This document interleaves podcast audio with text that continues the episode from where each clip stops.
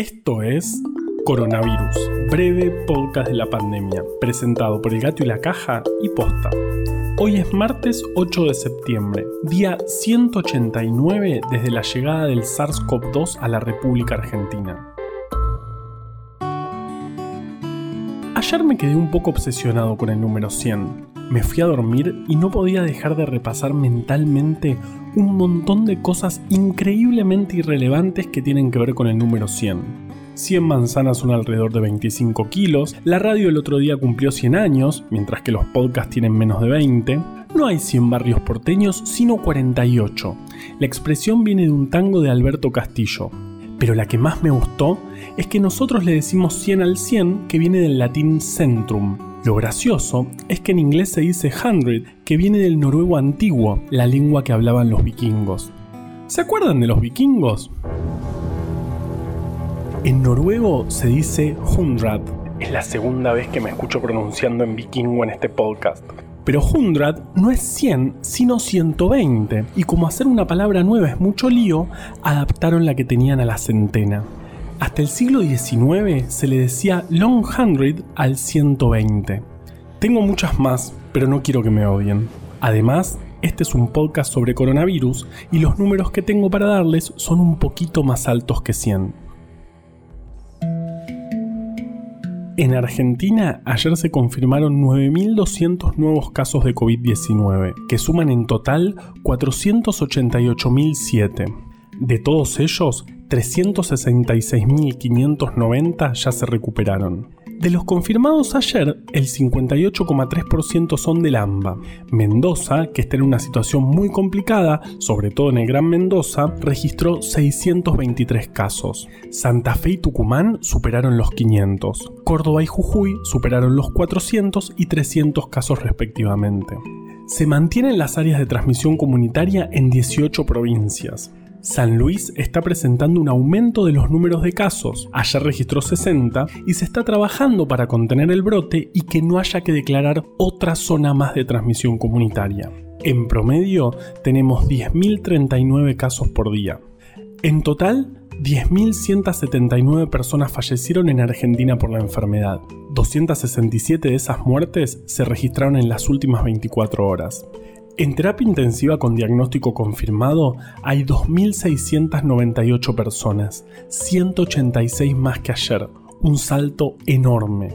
La provincia de Río Negro tiene la ocupación de estas camas en un 81%, con particular tensión en el sistema de salud de General Roca. Jujuy también tiene un 81% de ocupación y la tensión se registra en varios departamentos. Tucumán maneja cifras similares, mientras que Salta y Mendoza vienen atrás, pero no muy atrás, con un 75% de ocupación de estas camas. Como todos sabemos, el virus apareció por primera vez en Asia y recién llegó a nuestro continente unos meses después. Eso nos permitió ganar tiempo y ver cómo se desarrolla la pandemia en aquellos países donde llegó primero. Por ejemplo, en Europa en este momento se están empezando a ver rebrotes y algunas actividades como los colegios se tuvieron que limitar nuevamente. Si miramos los casos por día de, por ejemplo, España, vemos que son incluso más que los de marzo, cuando la pandemia estaba en su peor momento en ese país. Pero si miramos los fallecimientos, vemos que son muchísimos menos. Entonces, ¿qué pasa? ¿El virus mutó?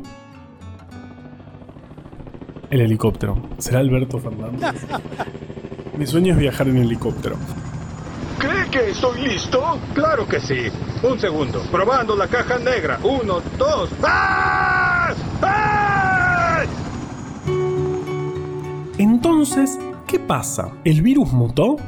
Bueno, sí, se ven mutaciones, pero no hay evidencias de que esas mutaciones impliquen cambios significativos en la enfermedad que genera el virus, que lo haga más contagioso, ni más peligroso, ni mucho menos. Lo que sí sabemos es que en marzo, con el sistema de salud colapsado, los casos en Europa eran muchísimos más de los que se reportaban. Ahora, con un sistema de diagnóstico más robusto, pueden detectar más casos y contenerlos mejor. Lo que nos muestra esta situación es que cuando se habilitan actividades, la movilidad aumenta y por ende los contagios. No hay ningún indicio de que haya inmunidad en la población. la famosa inmunidad de rebaño, que provoque que esos casos disminuyan. Dicho de otro modo, que ningún país alcanzó el porcentaje de inmunizados en la población suficiente para bajar esa tasa de contagios. Nuestra esperanza es la vacuna y hasta entonces, cuidarnos. Por ahora, todos los diagnósticos de coronavirus que se vienen haciendo son mediante un hisopado nasofaringio. Hace poquito se empezó a investigar si existe la posibilidad de hacerlos a partir de muestras de saliva. Esto podría ser algo muy interesante porque reduciría el personal sanitario necesario para tomar muestras y reduciría también el riesgo de infección. Por ahora, se vio que los estudios tienen una sensibilidad similar, es decir, que detectan una cantidad de casos positivos similar a los hisopados. Además, permiten realizar el test durante un tiempo más largo que el hisopado, ya que siguen dando positivo aunque hayan pasado más días desde la infección. Por supuesto que esto no significa que ya esté listo y se pueda usar. Es un trabajo que sigue en camino y estamos aprendiendo.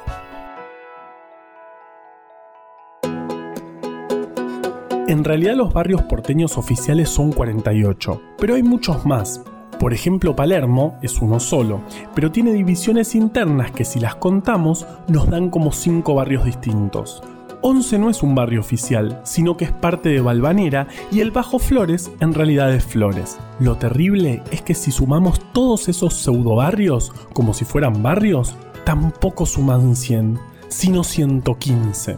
Podemos hacer como los vikingos y decir que son los 100 barrios largos, o podemos superar esa obsesión que tenemos como humanidad con el número 100. Va, no sé, ¿podemos?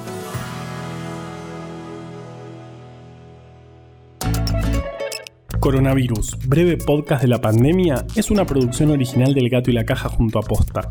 Este podcast lo podemos hacer gracias a bancantes. Ayúdanos a bancar estas iniciativas en elgatoylacaja.com barra bancar. Si querés leer historias increíbles, conseguí breve atlas anecdótico de la ciencia en elgatoylacaja.com barra tienda.